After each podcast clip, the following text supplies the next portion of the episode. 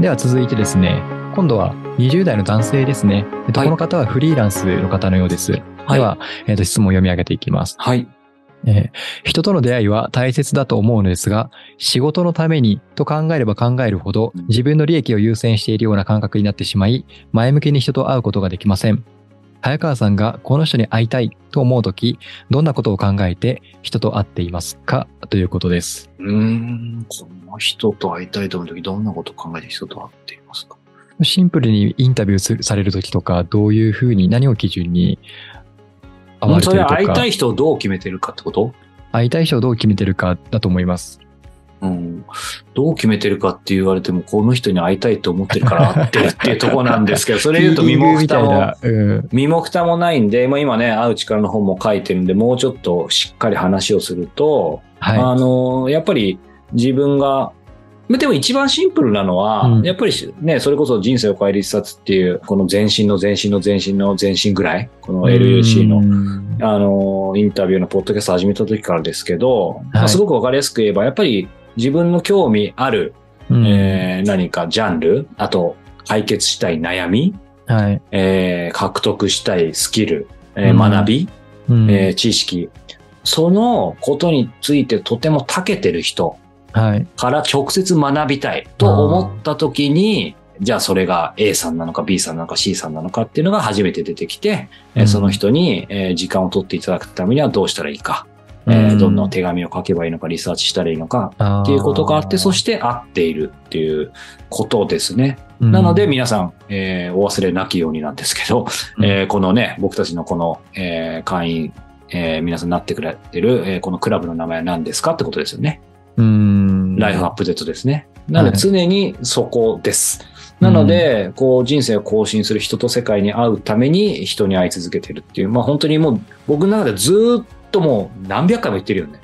あーうん。だからそ、そねそこだけなんですよ。なでただ、考え方によっては、お前それ自分の利益優先してるような感覚じゃないって言われたら、うんこの方もそれでちょっこの方にねと、はい。でもそう言われたら、それはある意味イエスだと思うんですよ。だって自分が興味があって、うんえー学びたいわけだから。でもそれって悪いことかな。例えば、うんうん、アメリカのコロンビア大学で、えーはいジャーナリズムを学びたいと。あーえーこの教授に学びたいということで留学する受験するってまずいこと？全然真っ当ですよね。だよね。はい。うんだからあのこの方の言ってる意味もわかるんですけど全然僕は、えー問題ないと思います。問題ないと思いますが多分この方が懸念してるのは、やっぱりなんか仕事にフリーランスの方だからね。うん、例えばわかんい。ないですよ。うん例えば仮にキミ、キミちゃんがこの方だとしたらわかんないですね。映像とかを作るとしたら、あこの人あっとくとなんか、あの、後ろっ側に映像制作いっぱい見えてきそうだな、みたいなさ。なんかそういうものはい。になってくるとかっていうことだとすると話がまたちょっと違ってくるのかなとはもちろん思います。で、僕の場合はまあさっきアイコン、そのまま答えるとそういう感じじゃなく、ちょっと特殊かもしれないですけど、この人から学びたい。つまりなんて言うんだろうな。うん。その人そのものを好きだよね。まあ、あの、好きというか、興味があるってことだよね。学びたいわけでもあるんだけど、つまりその人の後ろ側に何かあるみたいなさ、話ではないんですよ。その人の後ろ側に何かお金が見えるとか人脈が見えるとか。うん。うんただ、ただ、いずれにしても忘れちゃいけないのは、動機がね、どちらであるにしても、やっぱ相手に時間を取っていただくわけですよ。うん、で、時間を取っていただくって当たり前だけど、10秒でもい1分でもさ、あの、その人の寿命をもらうわけだからね。削るわけだからね。うん。そう。なので、やっぱりその意識をね、まあ、会う力、いろんな人にガンガン会いに行って、ぐいぐい会ってるように見える僕ですけど、やっぱそこは忘れちゃいけないっていうふうに思ってて、てか、そうしないと会ってもらえないでしょ。だから、この方にも通ずるところで言うと、あの、やっぱり自分のためにとか仕事のためにでもいいと思うんですよ。いいと思うんですけど、当たり前ですけど、わざわざ会ってもらうためには、どうしたら相手が会ってくれるかってことを徹底的に考え抜く。あんまりメリットって言葉好きじゃないですけど、よくね、言うのが相手のメリットって言いますけど、別にメリットって言うとちょっと違うかもしれませんけど、でも相手が会う理由、うん相手があなたと会う理由ですよね。なぜあなたに今会わなきゃいけないのかっていうね。うんその理由さえ逆に伝えられれば全く問題ないと思います。つまり例えば僕だったらね、はい。えー僕が持っているその例えば YouTube とかポッドキャスト番組に出てもらう理由っていうのが、例えば本の PR になるとか、まあはい。単純にプロインタビュアーの僕に話をまあ一緒にできたら面白いなと思ってもらうとか何でもいいわけですよ。もしくはあまりに僕のその早川って誰かよくわかんないけど、なんか熱意すごいなみたいな。うん、あじゃあこの人だったらちょっと時間作ってもいいかみたいに思うか。まあそれはうん例えば僕だったらね、本当に会いたい人だったら世界の裏側まで行くっていう話よくしてますけど、うん。そういう熱意を伝えられるかとか、まあはい。もちろんね、単純に謝礼が何百万円払いますでもいいかもしれないですし、まあ相手がね、それが嬉しいのであれば、で、うんこちらが払えるのであればっていう。うん。なのでまあ本当にいつも話してるようにね、三方よし、はい。うん、自分相手、そしてその例えば相手の大切な人だったり、社会だったり、うんそういうものが、その視点がありさえすれば、えー入り口はどっからでも全然問題ないと。っていうかね、あの、多分その入り、3つ3歩揃わないと、うん。仮に君がさ、A さん、B さん、C さんって今後会っていきたいとして、はい。えー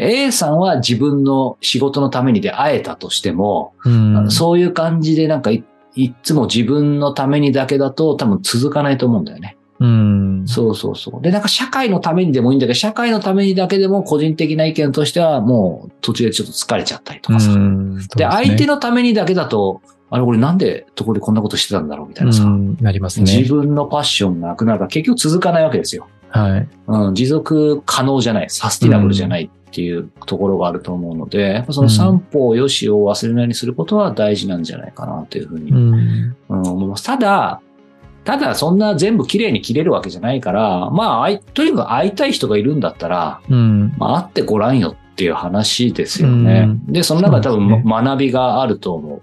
で、うまく、うん僕もこんな偉そうに言ってますけどね、失敗することもいっぱいありますし、あの、関係が続かないこともあると思うので、うんただ、やっぱり会う力をずっと伝えてるだけあってあるのは、その、会うことと会いに行くことって違うんですよ。うん。わかります？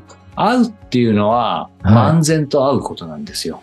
こうそういう、例えば会合の場とかで、たまたまそこで人と会うとか、はいなんかパーティーとかに呼ばれたから行くっていうのが会うことなんですよ。で、会いに行くっていうのは自分でこの人に会おうと定めて会いに行くことを会いに行くっていうわけですよ。はい。だから僕が実は大事にしているのは会うことじゃなくて会いに行くことなんですよね。うんだそういう意味で会いに行く力と言った方がいいのかもしれないんですけど、うんずっと伝えていることは。うんうんなので、その会いに行くためには必ずはい。ね、今言った三歩よしの視点が必要になると思いますので、そのあたりをね、あの、ぜひ、あの、心に留めておいていただけたら嬉しいなというふうに思います。はい。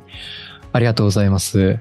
とではですね、この早川さんへの人生相談ですけども、えっと、引き続き募集しておりますので、詳しくは概要欄等をご覧いただければと思います。それでは、えー早川洋平への人生相談でした。